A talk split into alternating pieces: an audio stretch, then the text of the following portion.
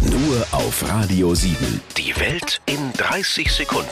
Von und mit Jan Zerbst. In der Pubertät passen die klassischen Kinderlaterne-Lieder plötzlich nicht mehr richtig und da müssen wir ein bisschen nachjustieren. Ich gehe mit meinem Smartphone und mein Smartphone mit mir. Ja, da ist es dem Teenie dann auch ziemlich egal, ob da oben die Sterne leuchten. Ich glotze nur auf mein Display und laufe gegen die Tür. Ja, und dann macht das mit dem Sternesehen doch wieder Sinn. Ich höre nix mehr, weil mein Kopfhörer macht Rabimmel, Rabammel, Rabum. Digga.